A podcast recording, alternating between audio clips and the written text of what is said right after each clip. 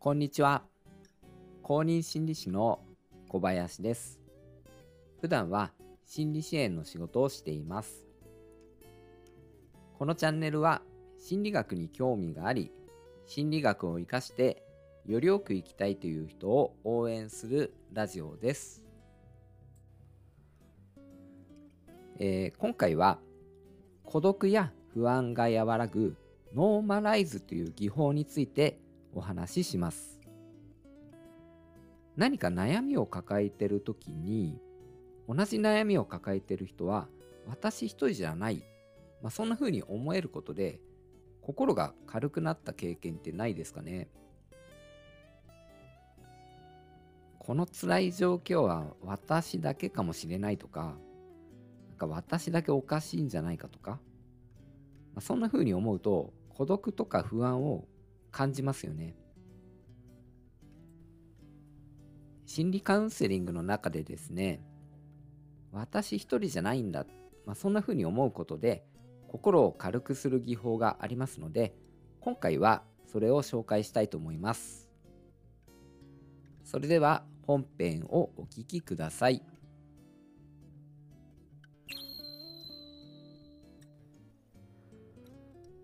この悩みを抱えているのは自分一人じゃないとか。他の多くの人もそうなんだ、まあ、そんな風に思えることで安心してもらう技法をノーマライズと言います。例えばですね、えーと、自分一人だけがひどい境遇に置かれているとかひどいトラウマ体験を受けた、まあ、そういった方にですね同じような境遇にいる人が多くいるんだとか同じ体験をしている人は意外と多いんだなっていうふうに知ってもらうことで自分一人だけじゃないんだなっていうふうに思ってもらうことができるんですよね。それによって対処可能な悩みかもしれないっていうふうに思えてくるんですよね。まあ、それとか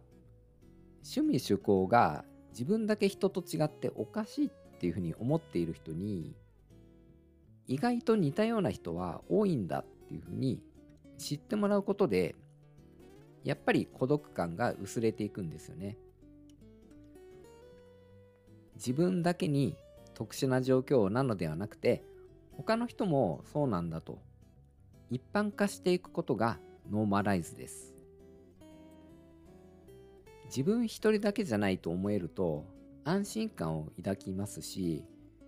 他の人が対処できているっていうふうに知ることで希望を持つこともできますよね。自分だけが特殊だと思ってしまうと誰かに相談することもできなくなってしまいますよね。一人で悩みを抱えてしまいやすくなってしまうんですよね。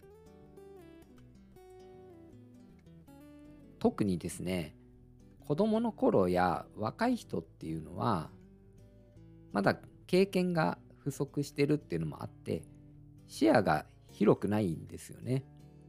まあ、そうすると自分の体験を中心に世界を考えるという傾向があるんですよね。辛い境遇に置かれていると世の中で自分が最も不幸な存在だとさえ思うかもしれませんね。僕自身の話で恐縮なんですけれども子供の頃ですね喘息持ちだったんですねそうすると夜中に発作が起きて一人で耐え忍ぶっていうことが頻繁にあったんですよねそんな時にはですねよく世の中で僕が一番不幸な存在だまあそんな風に思っていたことを今思い出すんですよね。でも今考えると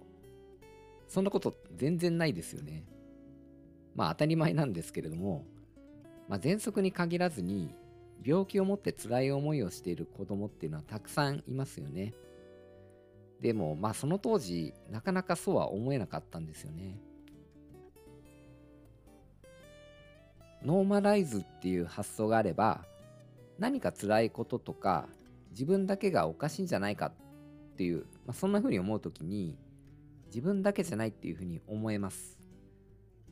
えーそれで、まあ、今は SNS なんかがあるのでいろんな人の経験を見たり聞いたりできますよね。そういうのもうまく使ってみてもいいかなと思います。えーまたですね、あなたの周りで孤独とか不安を感じている人がもしいるんであれば、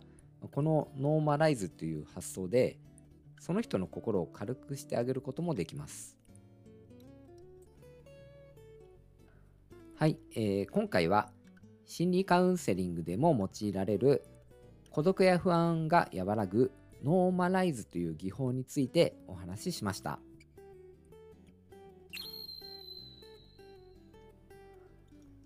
いかがだったでしょうか？僕のチャンネルでは心理学に興味があり心理学を活かしてよりよく生きたいという人を応援しています公認心理師の小林でした最後までお聴きくださり本当に